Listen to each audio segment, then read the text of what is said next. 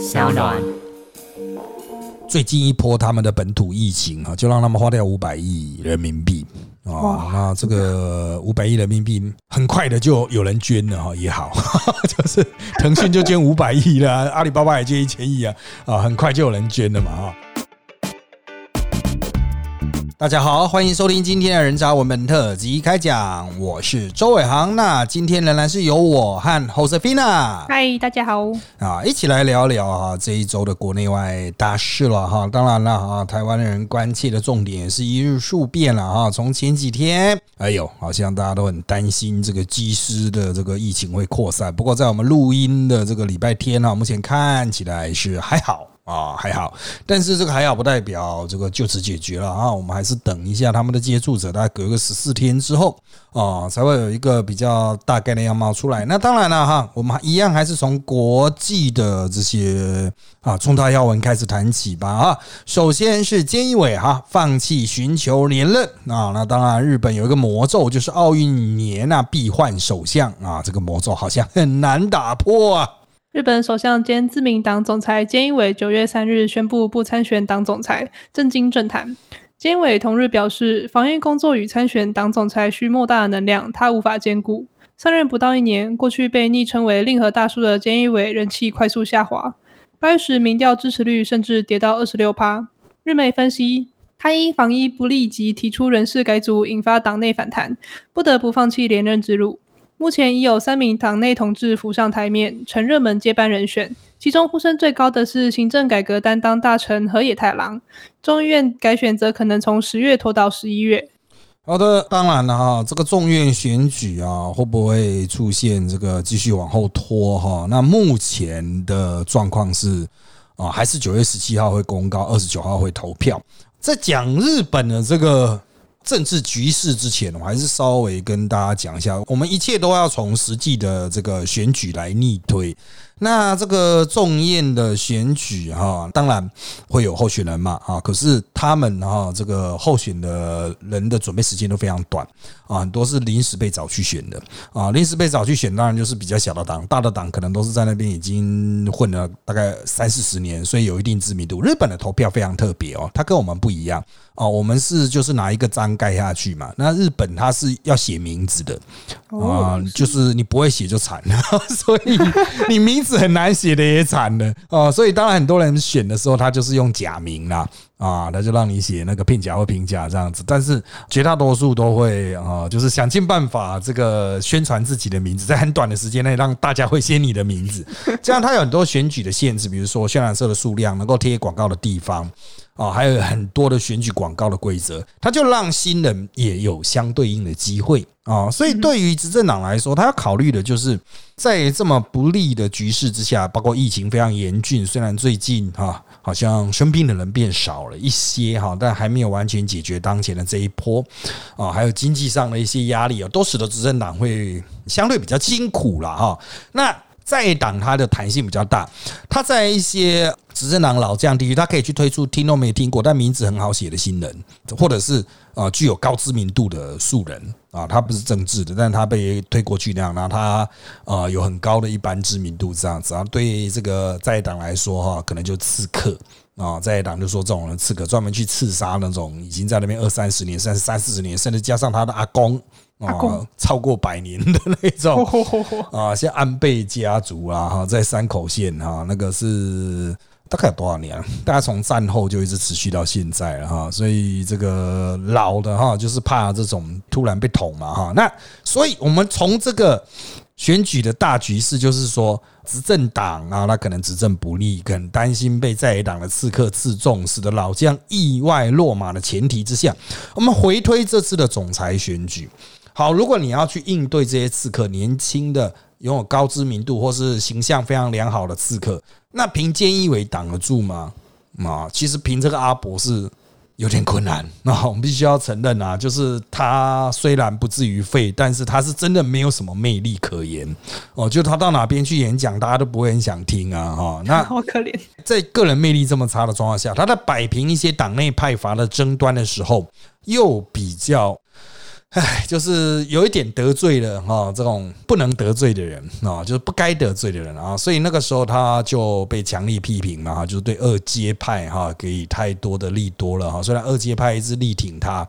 可是其他派系就觉得二阶派这样不像话。好，所以哈，他这次下来之后。就是他宣布他不参选总裁，不参选党的总裁，也就不能够啊成为接下来的总理。他虽然还是议员，他应该也可以当选了哈，当选应该是没有什么太大的问题，但是就是没有这个职位，他就不能成为首相啊，就执政党的总裁才能成为首相啊，执政党的主席就像台湾叫主席了哈，日本是叫总裁。好，那基于这样的格局哈，那原本在菅义伟还说要选的时候，就已经有一些挑战者出来，比如说岸田文雄。啊，或者是高市早苗啊，那我来讲一下安田文雄哦，他会出来挑战菅义伟，代表是什么？他原本就不是这个执政党里面自民党里面的主要派阀会支持的人嘛，原本他就不是大家喜欢的，所以大家才会继续去支持菅义伟。那现在妙的一点是，菅义伟不选之后，这些票会流去岸田文雄吗？啊，很多人都说，哎，岸田的机会变高了，但是也没有那么多人会流过去，因为他之所以会。引人气堵拦，当然是有原因，不太可能说菅义伟一倒，这些人就立刻倒去安田文雄啊。那另外一个哈是高市早苗，高市早苗也是在菅义伟还没有退的时候就说他要选。高市早苗不属于任何派阀，但是他是安倍用过的人，那他一直都希望能够获得安倍的支持啊。那他的最大的弱势，其实是因为性别啊，因为自民党是这个保守派的政党哈，长期的都是以男性为尊，对女性一直都长期是有歧视。那高市早苗唯一的利多哈，就是她是虽然是女性的，可是她是那种超级保守派啊，就是包括对于靖国神社啦，对于哦夫妇是否可以拥有各自的性啊，那他都是站在保守的立场啊，那这个。就更不用讲说是什么同性婚姻之类的哈，就我要强调在野党哈，这个日本的那些在野党虽然都不成气候，不过那些在野党哈，即使是阿北也很多人是支持那种同性婚姻。像我之前在查资料，我赫然发现哈，那个德川幕府啊，就是那个被解决掉了，那个被干掉了，维新志士干掉那个德川幕府，他们传到现在的中家的那个领导，他是众议员啊，之前的众议员我不知道现在还是不是啊？那他在。众议员的时候，他的立场就是支持同性婚姻的。哦，啊，你要注意哦，他可是德川幕府的后代，而且是很直系的那种，可以继承他们 宗家的。对，那当然就是蛮让人蛮压抑的。不过啊，重点是要选上啊，重点是要选到足够多的席次。好，那拉回来啊，我们刚才讲的岸田派哈，岸田文雄比较不利，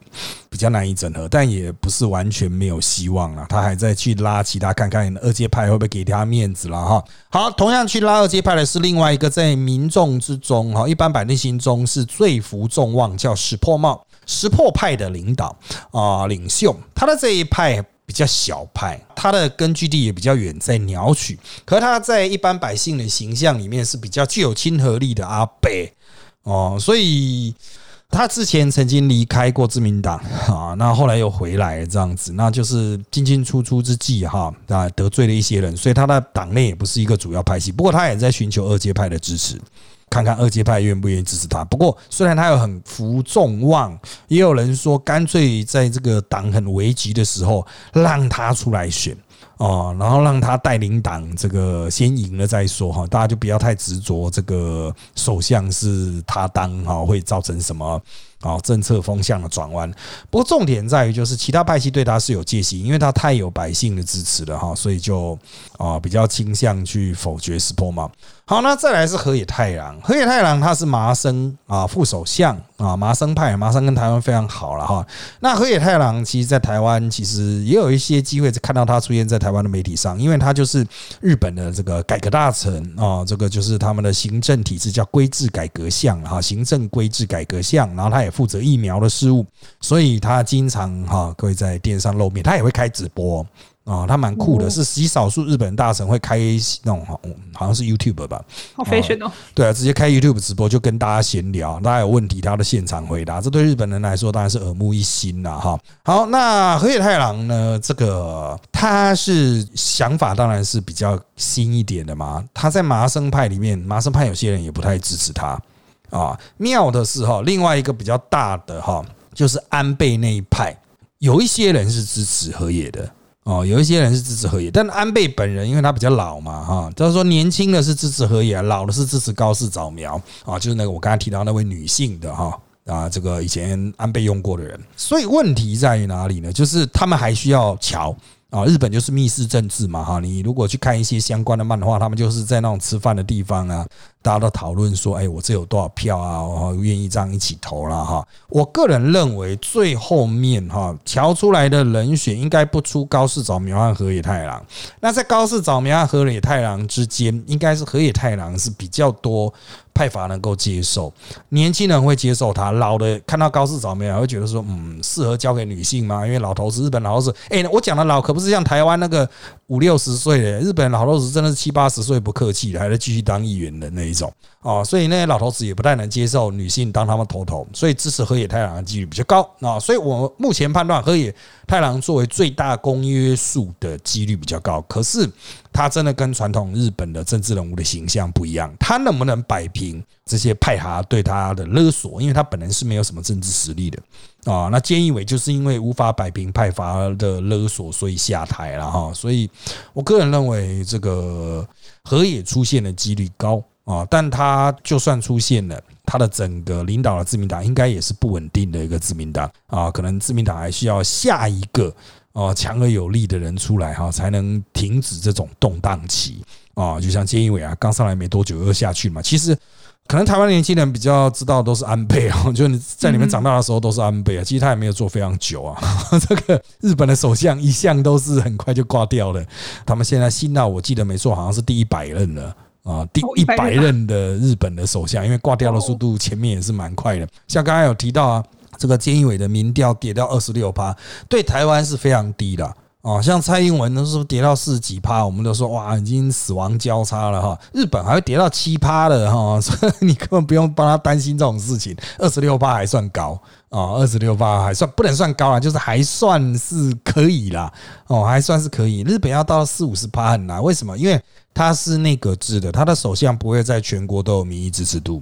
啊，除非是以前的小泉时代，那这个小泉内阁才有相对比较高的支持度了哈。好的，那接下来我们来看第二个议题了哈。第二个议题是立陶宛驻中大使被迫返国，欧盟团结面对北京的施压。立陶宛近来加强与台湾关系，中国抗议无效，宣布召回中国大使，并祭出一连串的施压，包括要求立陶宛召回驻北京大使。立陶宛当局九月三号表示，已召回大使米凯维切涅进行商讨。欧盟各国驻中国大使在米凯维切涅离境前与他会晤，并发布合照，表达对立陶宛的支持，并展现欧洲团结一致面对北京强力施压的立场。欧洲议会与六十位跨党派议员联署声援立陶宛，反对中国采取胁迫外交。法国专家指出，中国透过舆论、心理、法律三战，企图收买、渗透与约束他国，手段笨拙。反把自己塑造成自身最大的敌人。欧洲议会外交委员会一日压倒性通过，将欧洲经贸办事处证明为欧盟驻台湾办事处。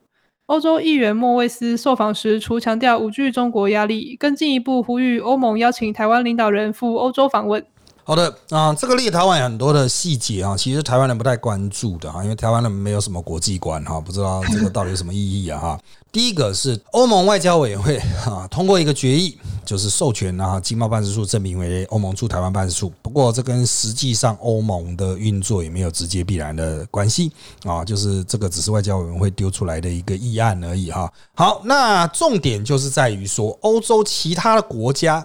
要不要去挺立陶宛？这个对台湾比较重要，嗯哦，因为立陶宛是第一个这个宣布要捐这个疫苗之外，也会在台湾设管处，然后就叫台湾的。如果欧盟其他国家都挺立陶宛的话，呃，那么的确哈，就是会对北京造成压力。第二，会有越来越多的国家倒戈。啊，就是我们讲的骨牌效应哈，就会有越来越多啊，这个反攻立场比较强硬的国家可能会对台湾展现善意。那北京难道要全部都制裁吗？像刚刚的这一段新闻，它的重点其实是在这个立陶宛驻北京大使返国之前，哦他本来有说他隔离完，然后他就会回国，但实际上没有。他隔离完之后，还出了一些事情，然后还跟其他欧盟的驻中国北京的大使哦拍了照片哦，大使之间的合照其实是有很强烈的外交表态的意涵的，就是我见了他，我支持他，或是我挺他这样子哈。所以重点就是这一些合照。他本来是说他只要一隔离完就会飞回立陶宛，但他后来先去做了一些外交上的这些磋商哦，所以代表哈这种讲白一点，就是欧盟各国的大使在北京也在那边串联。啊，弄就是弄了这个合照的机会，让立陶宛哈知道哦，就是欧盟其他国家会停，也让中国啊这个脸上无光。好，那接下来哈，当然就是因为台湾是讲务实外交，都比较不讲嘴炮了哈，所以这个什么改名的哈，可能也不急，但实质上可能会有更多的互动出来。啊，我们可能会这个除了获得疫苗之外，也可能会有一些医疗上面的合作啊，像是哈，也有一个新闻哈，是最近大家漏掉，就是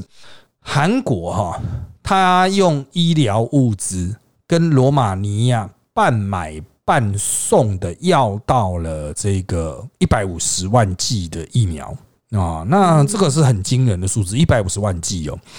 啊，对啊，那当然是有买的，也有送的哈。但重点是交换啊，就是我用一些韩国有的医疗物资去跟罗马尼亚交换这样子啊。那当然这是因为韩国跟罗马尼亚都是正常国家，有正常邦交，当然可以去谈。那台湾过去在这方面一直都是很困难。那现在我们有口罩外交之后啊，他们现在送我们疫苗都说啊，因为之前台湾有捐口罩啊。当然两个很明显不对等啊，口罩和疫苗价值差那么多，但是。别人就是会用这个来当话题啊，反正台湾有捐我们口罩啊，啊，他们对我们帮助曾经有过帮助，那我们还他也是应该的哈。那通过这个方式哈，这个慢慢慢慢慢慢一步一步哈，会越来越强而有力。我个人认为影响是会这个蛮大的哈。那我们如果在中东欧有了一些比较具体的。哦，这种成果出来的话，哈，那么也许会有除了啊所谓民主之那种政治意识形态之间的交流之外，可能也会接下来会有经济方面的交流。当然，我要强调，这些国家其实都不太在意什么经济不经济的，因为他们经济都蛮不错。我说，毕竟都是欧盟国家啊，他们就是比较偏重于这种价值观的交流啦。其实我们台湾人也不太 care 我们在中东欧的努力啊，就像斯洛伐克哈。台湾人都不太清楚，我们在斯洛伐克的投资是非常大的啊，就是我们有蛮多厂，对啊，那郭台铭有投资啊，他有除了买古堡之外哈，他有投资哦，就是台湾人是真的就是不太 care，那我们就看外交部外交单位哈怎么样持续的努力啦。接下来我们把焦点啊转向中国，中国最近发生了一个还蛮妙的状况了啊啊，就是。它的各方面的监管啊，越来越严苛啊，引发了哎，是不是又要发生文革这样子的联想了？那习近平哈应该会进入第三任期，然后他应该可以在第三任期中展现出绝对的权威。中国近日加强各方面监管措施，自中共总书记习近平八月强调共同富裕后，各国龙头企业无不提出相关的措施应对。除腾讯投入五百亿元人民币支持共同富裕项目之外，阿里巴巴九月二号也宣布将投入一千亿元人民币响应。在娱乐部分，中央也不断祭出限制，要求影视产业树立爱党爱国、崇德尚义的行业风气，禁止不合官方价值观的人物、节目与外形，还声称要杜绝娘炮等畸形审美。另外，也禁止未成年人在平日打线上游戏。整顿行动着重收入分配与违反中共意识形态等四大问题。学者分析，习近平在二十大召开前，借由这些手段，昭示第三任期的施政目标，彰显自身权威。各部门则趁此表现。好的啊，那当然了哈，大家对于这个习近平呢，最近搞的有的没有的东西一堆哈，有很多不同的解读哈。他想要去这个控制这些大企业，要求演艺界啊，然后控制了啊小朋友不能玩太多电动，也不能补习啊，也不能写参考书的那一种。作业 然后都不行啊，到底是在搞什么？有些人说哦这个很全面啊，跟文革差不多哈。那老共他们到底是怎么搞出这一个？还有待时间证明这些有的没有的事情啊。先讲共同富裕，共同富裕丢出来之后，的确有非常多中国的有钱人觉得是威胁。那意思其实就是要搞共产啊，要跟你抽重税，你不缴你的税不用交那么多，但你也要捐那么多啊。像这边大家。关切的两大啦，哈，就是标的，就是腾讯，腾讯就立刻捐五百亿，阿里巴巴也宣布捐一千亿啊，哈啊，在这之前你有什么拼多多也捐了一千亿啊，捐来捐去的啊，这个当然就是把自己的资本啊，这个拿出来哈，这个就捐献给国家了。那另外一方面呢，啊，他们也让这个政府啊、党啊，哈，在他们自己里面拥有一些董事会的席次啊，给他擦干股啊，给政府擦干股。这个其实共产党曾经玩过啊，那他不是在文革的时候玩，他是在更早之前啊，在一九五零年代，他就有这个私人企业公司合营啊，就是啊，讲白一点，就是你股份要给直接给国家了。啊，当时也是很多的那种企业家，他们叫资本家啊，热情的捐出啊，他们自己的股票啊，要是不热情的话，你就消失了啊，所以当然很热情了啊。那他们还称这些资本家叫红色资本家啊，就是你干得好哈啊，这个把自己财产都捐了，那我还是继续让你经营你的公司了。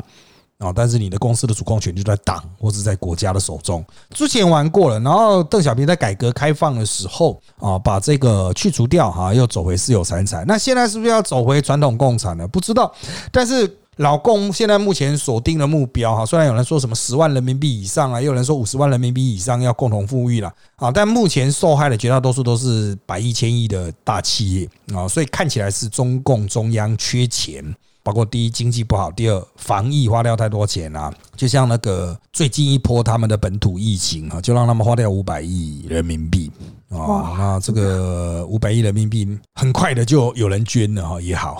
就是腾讯就捐五百亿了，阿里巴巴也捐一千亿啊啊，很快就有人捐了嘛哈，补回来啊，就赶快给他补一下这样子了哈，但是。这种能够撑多久？因为这些企业其实都是亏本在支持这些事情啊，会不会影响到企业本身的资金调度营运啊？我觉得是有待观察了哈。那在娱乐部分哈，它是打着这个道德正确的大旗，这我们上周已经啊约略谈过了。道德正确啦，就是啊，你有一些败德劣行的啦哈，这个可能会去处分你，但实际上可能还是在政治斗争啊啊，什么娘炮不娘炮，根本就是还好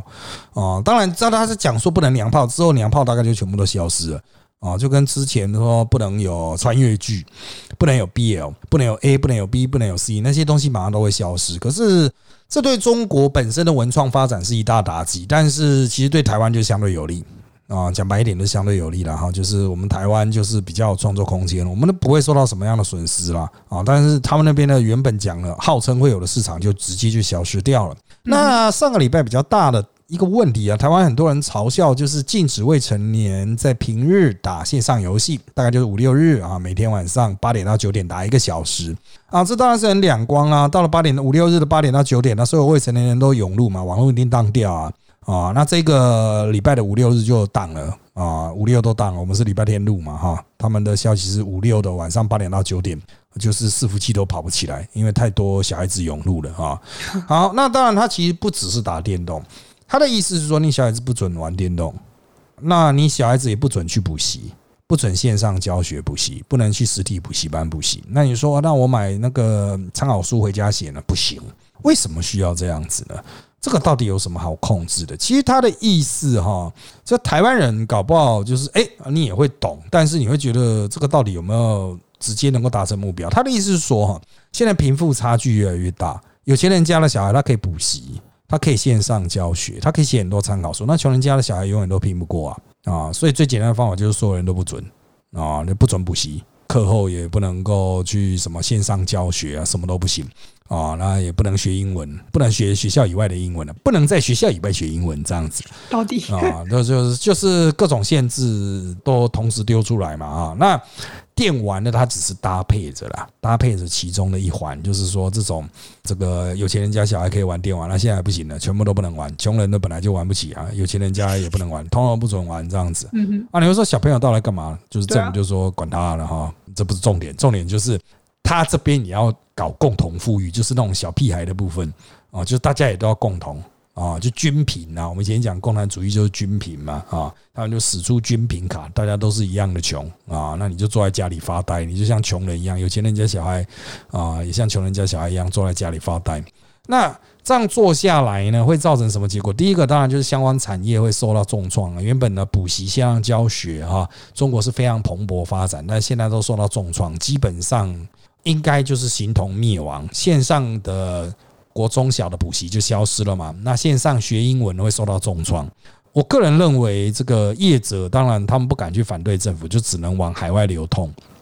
那么，中共的这个原本他们本土的拥有技术的这些企业和资金会更加的加速外流。哦，因为他知道留在本土，你你第一没有市场，第二又会被共同富裕啊，那我一定要先跑啊，所以这样只会加速这个中共资金啊这种技术人才啊技术的外流的速度啦。我个人认为，对台湾不会是坏事哦，我们可以获得蛮多的资金益助，也可以获得一些技术的资源啊，甚至是设备啊，直接从中国流入。那对中国它本身到底好不好呢？我个人认为是这个是对抗资本主义的操作，原则上是不会有什么好。下场啊，不会有什么好下场，就只是在挫伤他们的前进力量而已啊。所以习近平他呢想透过这个来展现他中央集权的这一种权威啊，但是实质上哈，这只会让他的整个国家的竞争力不断的受挫哈。那离他想要跟美国一较高下、互争霸权的这个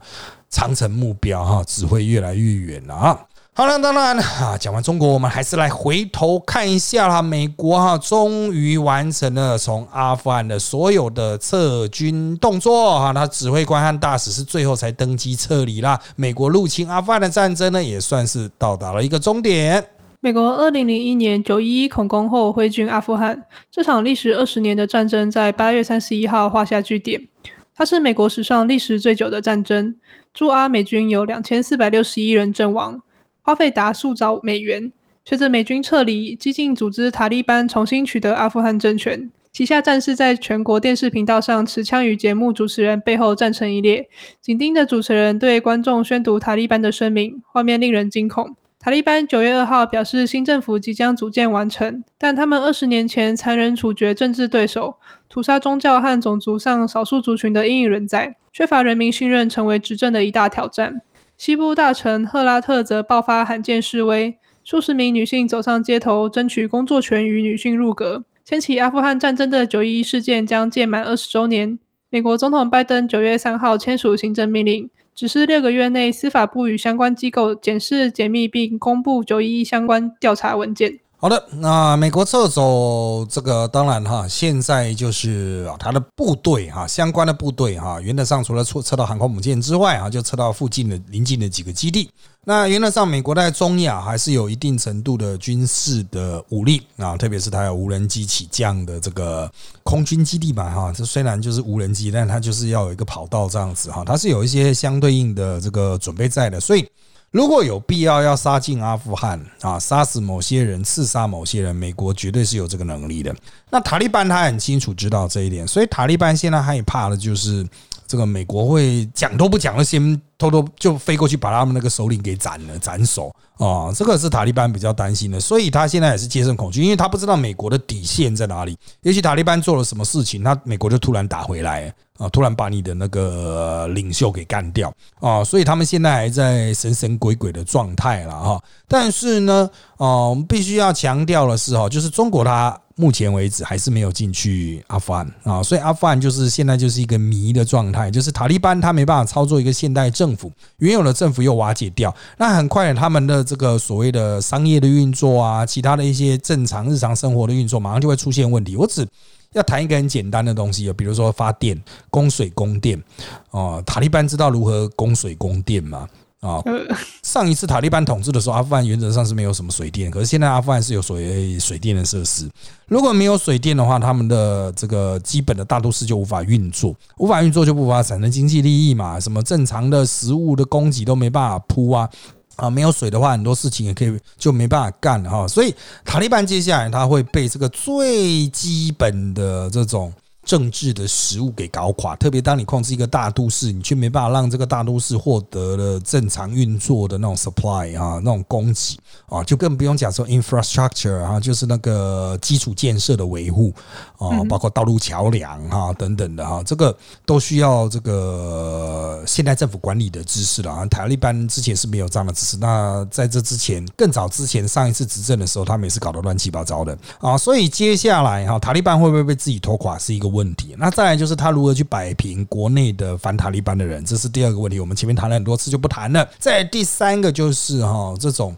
塔利班内部的。啊，会不会有展开斗争啊？之前是大家团结一致，那之后塔利班会不会被分化，分成好几个塔利班啊？不同的塔利班的派系啊？因为他们现在虽然有投资，但是这个投资的影响力到底有多大？他的掌控整个组织的掌控能力有多好啊？现在都是问号。美国人是当然是存疑了哈，所以如果他控制不住哈，很快塔利班自己搞不好会内战。一旦 ISIS 在他们的旗下争取到了生存空间的话，美国百分之一百会打回去。啊，拜登为了面子哈，他一定会想尽办法打回去。那如果啊，这个维族中国的维族又在阿富汗建立了一个基地的话，那中国搞不好也会想办法介入。当然，中国会不会直接派兵不知道了，因为中国派兵的话可能会蛮糗的啊，就是他实际上没有海外作战的经验，还甚至连维和的经验都很少。啊，维和工作的经验都很少啊，所以去了会不会打爆啊？真的，中国人可能自己也是会非常小心的哈。所以接下来阿富汗的一个月哈，大家就观察看看他们是不是能够正常运作。比如说，他们如果有疫情的话，或者是他们又开始爆发内战的时候哈，各国的动作哈，可能会牵动接下来是整个区域的局势。好，接下来我们就来看一下哈，每周都一定会有的桥段，就是世界疫情啊。以色列啊，在全面开学之前呢，啊，Delta 病例激增，那世卫呢正监控新种变种病毒株 Mu。以色列八月三十一号通报新增近一万一千起的 COVID-19 感染病例，创单日确诊新高。在学校准备重启之际，高传染力的 Delta 变异株导致病例激增。南非近期继贝塔变异株后，又出现疫情爆发以来突变程度最大的新变种。C 一二目前已在英国、中国、民主刚果、姆里西斯、纽西兰、葡萄牙等瑞士等七国现踪。研究显示，新变异株可能更具传染力，让现有疫苗难以对付。此外，世界卫生组织八月三十一号表示，正在监控新变种病毒株 Mu，并指出 Mu 变种有一系列的变异，对抗体似乎更有抵抗力，且对疫苗具抗药性的风险。Mu 变种至今已在南美和欧洲的三十九国现踪。目前以美国已记录到的两千零六十五例感染数最多。全球抗疫遇疫苗荒，欧盟与英国阿斯特捷利康药厂九月三号针对供货争端达成和解。尽管药厂未被罚款，但需在明年第一季末前分批交付共两亿剂的 A Z 疫苗。好的，我们反过来讲了哈，这个 A G 到底欠多少呢？他欠他们原本是说上半年要提供三亿 G，，但最后只供了一亿 G 啊，就是真的啊，全球的供货都有很大问题嘛啊，但是他就说呃，这个给我拖了，拜托了啊，所以他们就给他拖到明年第一季啊，给他拖到明年第一季，也就是说哈，理论上这个。在今年六月，A G 答应要交的货，他们要到明年的三月才能够交出来。嗯，哦，连 A G 都是这个样子，你就不用讲其他的药厂了哈。那当然，现在这些欧盟国家也没追那么急，是因为他们差不多也打到了，就是大家都不不太想打的程度。哦，就是大概五六五十趴到七十趴之间，那很多国家，我记得好像最高好像葡萄牙吧，达八几趴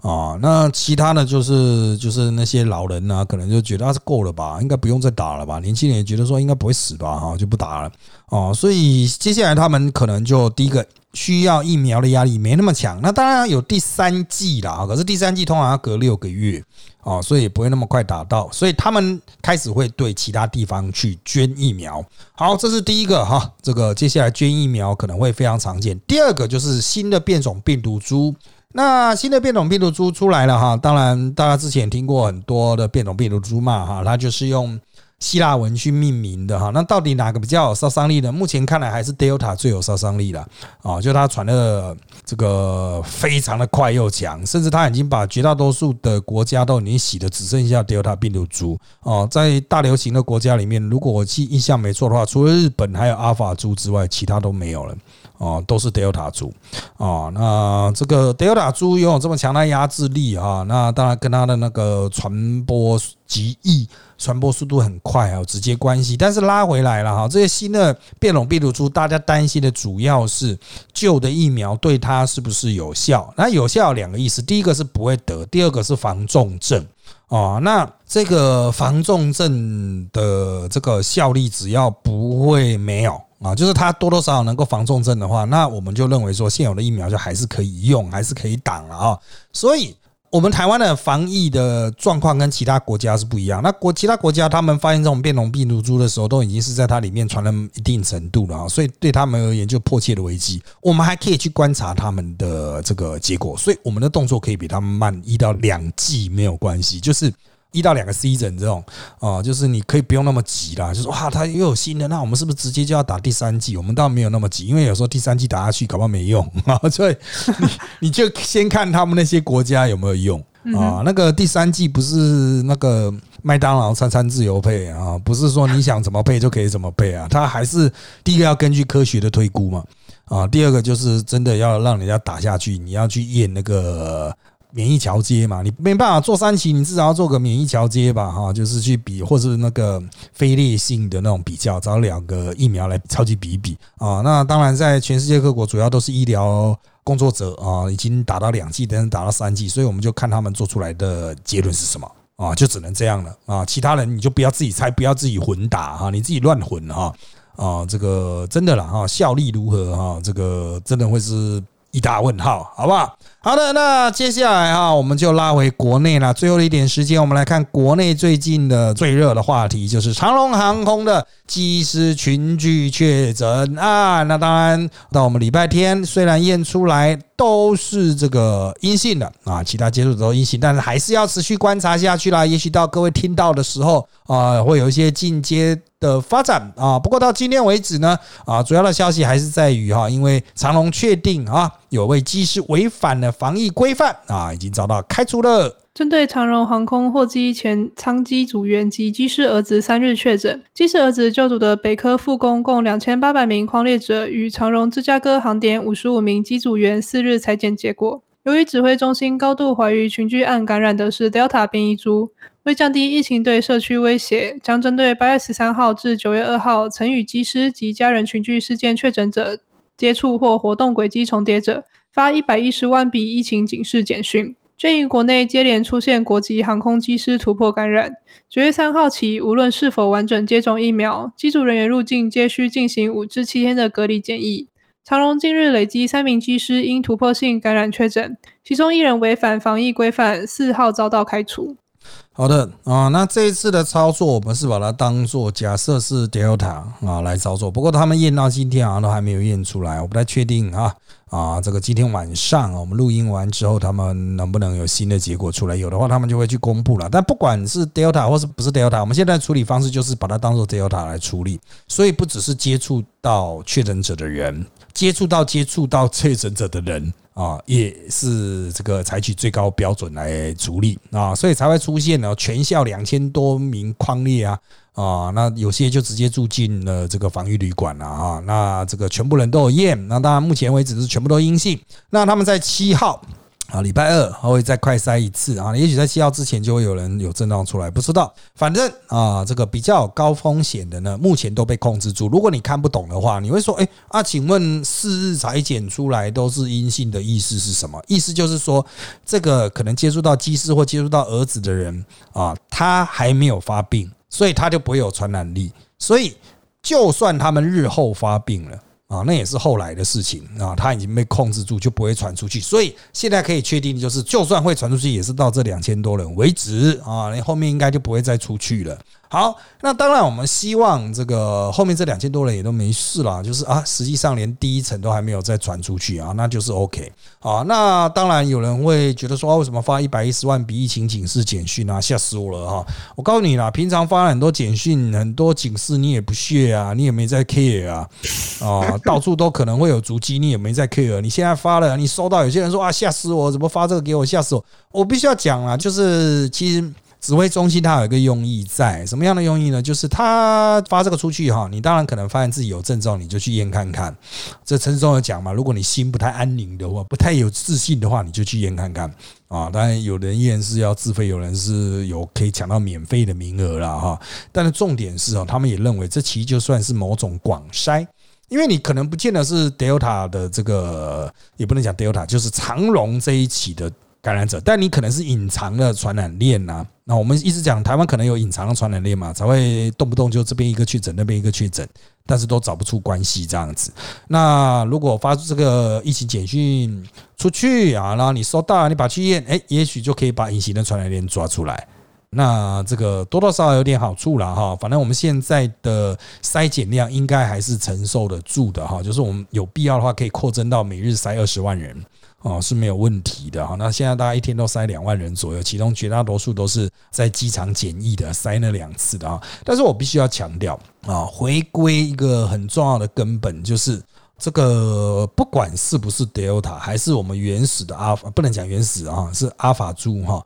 不管是哪一种了哈，就是你要做到真正百分之一百清零，都非常的困难哦，都非常的困难。所以，我们接下来还是必须回到技术的施打疫苗的这个部分了哈。那当然呢，在我们录音的这一天啊，是有蛮多的疫苗消息，但是我们还是先从啊这个平日这个时候来的，就是九十三万剂的 BNT 疫苗抵台了啊。那当然啦，各方都有这个抢攻的意。思了，不过陈世忠说的很简短啊，他就只有说感谢、感谢再感谢而已。首批 BNT 疫苗九月二号抵台，有望九月中开放施打。指挥官陈世忠代表政府表达满满的感谢。指挥中心表示，这批疫苗约九十三万剂，效期至明年一月的十五号。好的，这一批疫苗哈，在我们录音的时候，他们告知九月二十三号会开始施打啊，由政府规划施打，然后搭配着让十八到二十二岁满的啊，就是二十二周岁就二十三岁以下了，应该是这样讲。啊，你可以现场去选。那他们是九月二十三号，因为什么呢？因为他们要封监啊，封监十四天啊，因为他们没有先给我们试剂啊，所以我们就是完整封监十四天，没办法之前冲七天，怒冲一波这样子啊，没办法啊。那我们就是稳稳开始试打，找到足够的医生护士进去啊，护理师啊，还有各种的这个，他们好像还要冰箱什么，因为它这个很复杂。啊，他们好像冰零下七十度，然后拿出来之后还要加生理食盐水去把它稀释，这样才能开始打。哦，真的挺复杂。对，所以所以很就搞刚，所以要进去的人很多，他们没办法说，嘿，我们明天都开始了，这样不是不是这么简单的。所以他们准备这些要准备到九月二十三，那他试打点不会那么多啊。那我们都是一样，一句话就是有机会打的，赶快先去打了哈。如果没什么担心过敏啊，或是没有一些不能施打的疾病的话，都去施打。那还是回归一个根本啊，就是这个打下去一定会有人有严重副作用，一定会有人不幸往生，一定的啦，一定会有，因为背景值就是这样子嘛。再加上其他国家的，像南韩的年轻人已经在开始打 BNT 了，他们会出现一些西方没有出现的奇怪的副作用啊。那当然，这是不是南韩特有的，我们不知道。但是人种比较接近嘛啊，所以就是到时候可能也是会有一些副作用的消息啊。那我们还是在做一个很简单的呼吁啦，就是即便有这些消息，你只要请医生评估过你个人风险之后，能打还是尽早打啊。特别是这一批是针对给年轻人的哈啊，就是年。轻人接下来大概就是原则上高端是只能打二十岁啊，那 A G 可以打到十八岁。那我们依照我们最近的进货的量哈，应该是主要是支持第二季的十打，所以第一季大概就是可能七月十九号前预约有预约 A G 的有机会打到，其他的就比较困难一点了啊。好，那讲到这个最近有很多的疫苗来，我们就必须来谈各国原。台疫苗的部分呢，最近的这个来的疫苗可说是一波接一波哦。捷克捐赠的三万剂莫德纳疫苗运抵台湾，总统府发言人张纯涵表示，诚挚感谢捷克捐赠疫苗，这再次印证民主国家共同抗疫、相互扶持的善的循环。台湾也会与捷克等理念相近的国家持续深化合作，持续贡献正面的良善力量。日本将四度援台疫苗。外交部今天表示，由衷感谢日本雪中送炭的龙情厚谊。日本自身在面临严峻疫情之际，仍多次慷慨及时驰援，台日间心手相连与患难见真情的温暖情谊，让国人深受感动。波兰政府宣布捐赠台湾四十万剂 A Z 疫苗，台湾机场人员表示，这批疫苗是由长荣航空班机载运。好的啊，那当然，在我们录音的同时，还有一个最新的消息，就消失已久的 COVAX 哦，就再次出现了啊，他们也要运个四十万剂来台湾啊。那当然，这些新闻一直出现了，大家可能有点弹性疲乏了哈，就是觉得哦，又来又来了啊。那接下来的 A G 应该是够了哈。原则上 A G 我们之前讲就是够，只是上个月意外的比较少来一些，大家骂翻了，只是没有骂给你听而已。然 后就是政府干国外吵得很凶。哦，其实还有另外一个看点啊，我们之前不是讲说韩国去讨疫苗吗？去那个美国的莫德纳那边拍桌嘛，拍了之后莫德纳说我们跟你道歉啊，我们答应你 九月五号前要给你七百零一万剂啊，九月五号就是我们录音的当天啊，那到我们录音的时候呢，理论上这一天应该要有七百零一万剂吧。不过哈，到我们录音的之前只来了两百九十五万剂所以韩国人是不是又被唬烂了？我们不知道。我们希望在我们录音完之后